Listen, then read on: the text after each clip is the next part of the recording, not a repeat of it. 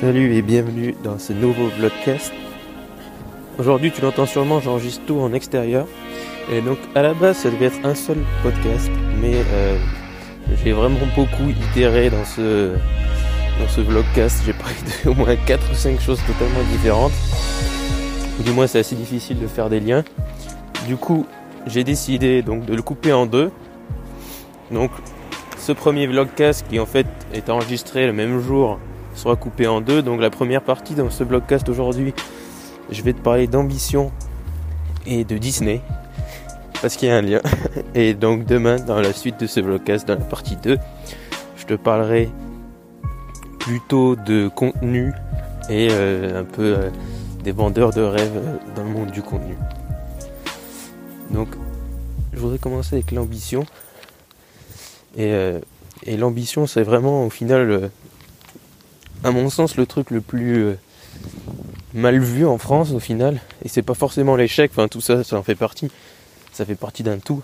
Mais euh, être ambitieux, c'est très vite mal vu. Et je trouve qu'ambitieux en France, euh, quand tu dis ouais, je suis ambitieux, les gens entendent ouais, t'es un connard qui veut devenir riche en se faisant de l'argent ou en ayant un succès sur le dos des autres. Alors que pas du tout.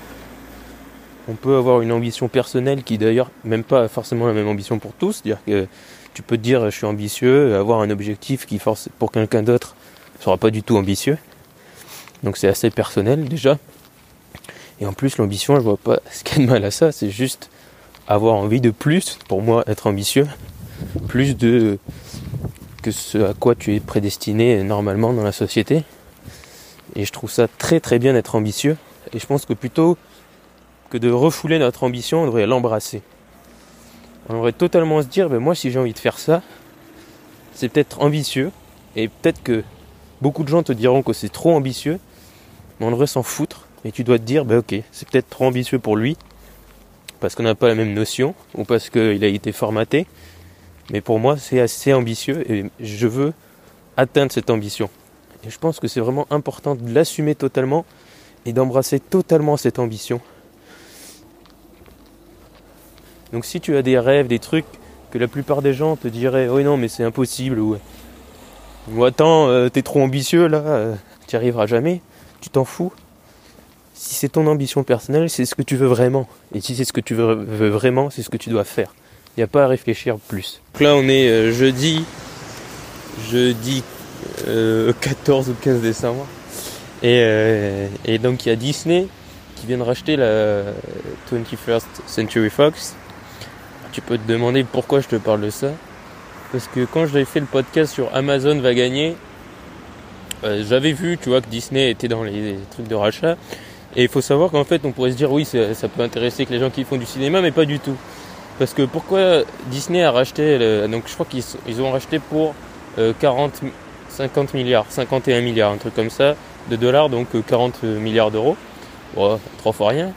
Et on pourrait se dire pourquoi est-ce qu'ils ont racheté euh, la Fox pour aussi cher? Est-ce que c'est juste pour faire d'autres films avec euh, les X-Men ou quoi? Oui, mais pas que, parce que sinon ce serait pas assez rentable. En fait, ce que la Fox, ce que Disney a aussi racheté, c'est le service de, de vidéo à la demande que la Fox était en train de développer.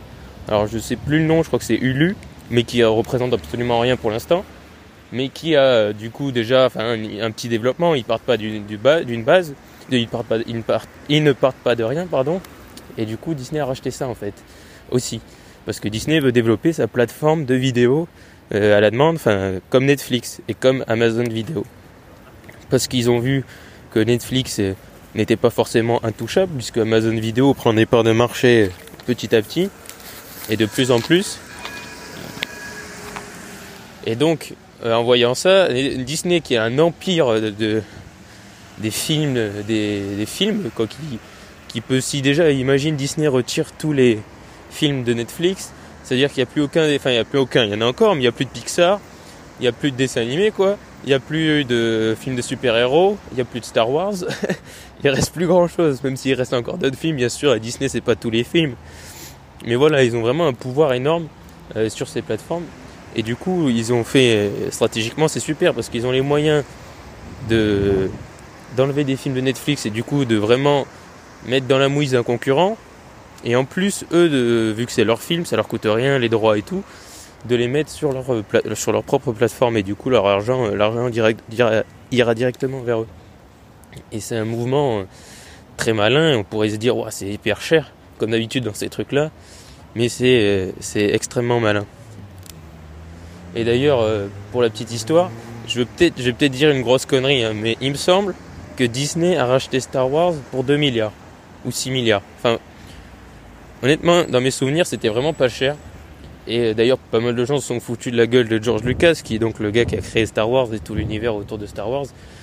Puisqu'au final, Star Wars, ça rapporte tellement d'argent, c'est une des franchises euh, qui rapporte le plus d'argent euh, dans le monde, avec tous les produits dérivés. Et ce depuis longtemps, et bien avant que Disney, euh, Disney ne rachète Star Wars. Et du coup, au final, c'est parce que Lucas, lui, euh, l'argent, il en avait déjà et il s'en foutait un peu.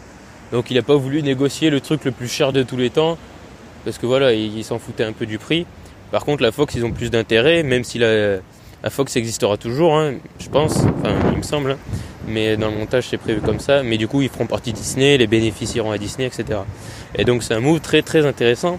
Et on pourrait se dire, mais pourquoi Disney, qui est déjà très riche à Star Wars et plein d'autres trucs, voilà, ils sont pas dans la mouise hein, financière. Disney fait un si gros mouvement. Donc c'est non seulement pour avoir ce truc de vidéo, mais parce que Disney se rend compte que le monde part en digital et qu'aujourd'hui il faut avoir une emprise partout. Tu peux plus te contenter d'être une espèce de grosse maison de production et de créateurs. Quoi. C'est pour ça que depuis des années ils rachètent Pixar. Pixar c'était le début du... Attention, je vais galérer dans 5, 4, 3, 2, de la digitalisation de Netflix, de Disney, pardon. Et euh, c'était parce qu'il rachetait, certes, les films Pixar, mais aussi les connaissances de Pixar. Parce que pourquoi Pixar a autant explosé? Parce que c'était les premiers à faire des films sur ordinateur et à bien les faire. Et, euh, du coup, ils ont racheté aussi ce savoir euh, Disney qu'ils ont réutilisé après pour leurs trucs.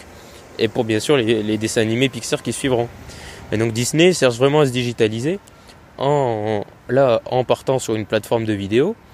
Et même plus tard, je sais pas, ils feront plein de trucs dans, l'art ou dans ce genre de trucs. Et Disney vraiment va être surprenant et va être à sur les prochaines années. Parce qu'ils ont en plus, euh, ils ont les moyens leurs ambitions. Quoi. Disney, c'est une des firmes qui est, les plus riches dans le monde. Et, euh, c'est assez intéressant, euh, Disney. Alors certes, beaucoup de gens critiquent Disney pour ce qu'ils ont fait de Star Wars ou quoi, que c'est vraiment très business, c'est vrai. Mais euh, tu prends un mec comme Walt Disney, euh, dans le genre ambitieux, ce que je te disais tout à l'heure dans le podcast, ambitieux et vision, et lui, lui, il avait vraiment ça, quoi. Alors il était très rêveur, il a tout ce côté artistique qui le rend beaucoup plus cool. Et euh, mais c'était vraiment un personnage unique et, et, qui avait une ambition énorme et qui a créé un truc énorme. Je veux dire, Disney, c'est des parcs d'attractions, il va y avoir une plateforme, on se rend pas compte, mais les, les le champ, le, marché de, Disney est énorme. Dire ça va du parc d'attractions à la plateforme vidéo, donc bientôt. Ça se contente absolument pas de juste euh, quelques films, voilà. C'est colossal, c'est d'empire. Et donc je pense que c'est encore très sous, très sous-estimé ce genre de choses. C'est ce dont je voulais te parler dans ce vlogcast, donc de l'ambition et vraiment, je t'incite vraiment à embrasser ton ambition parce que c'est ce que tu veux vraiment faire. Et tu vois des mecs comme Walt Disney qui avait un rêve et qui a fait de ce rêve une réalité, une espèce d'empire gigantesque. Quand tu le vois comme ça, c'est pas un mec qui voulait tuer des gens euh, pour devenir riche et célèbre. C'est un mec qui avait juste des rêves, des rêves que certains considéraient comme stupides ou des rêves d'enfant, mais qui en attendant a fait rêver plein d'autres gens après lui et qui a réussi à atteindre son ambition.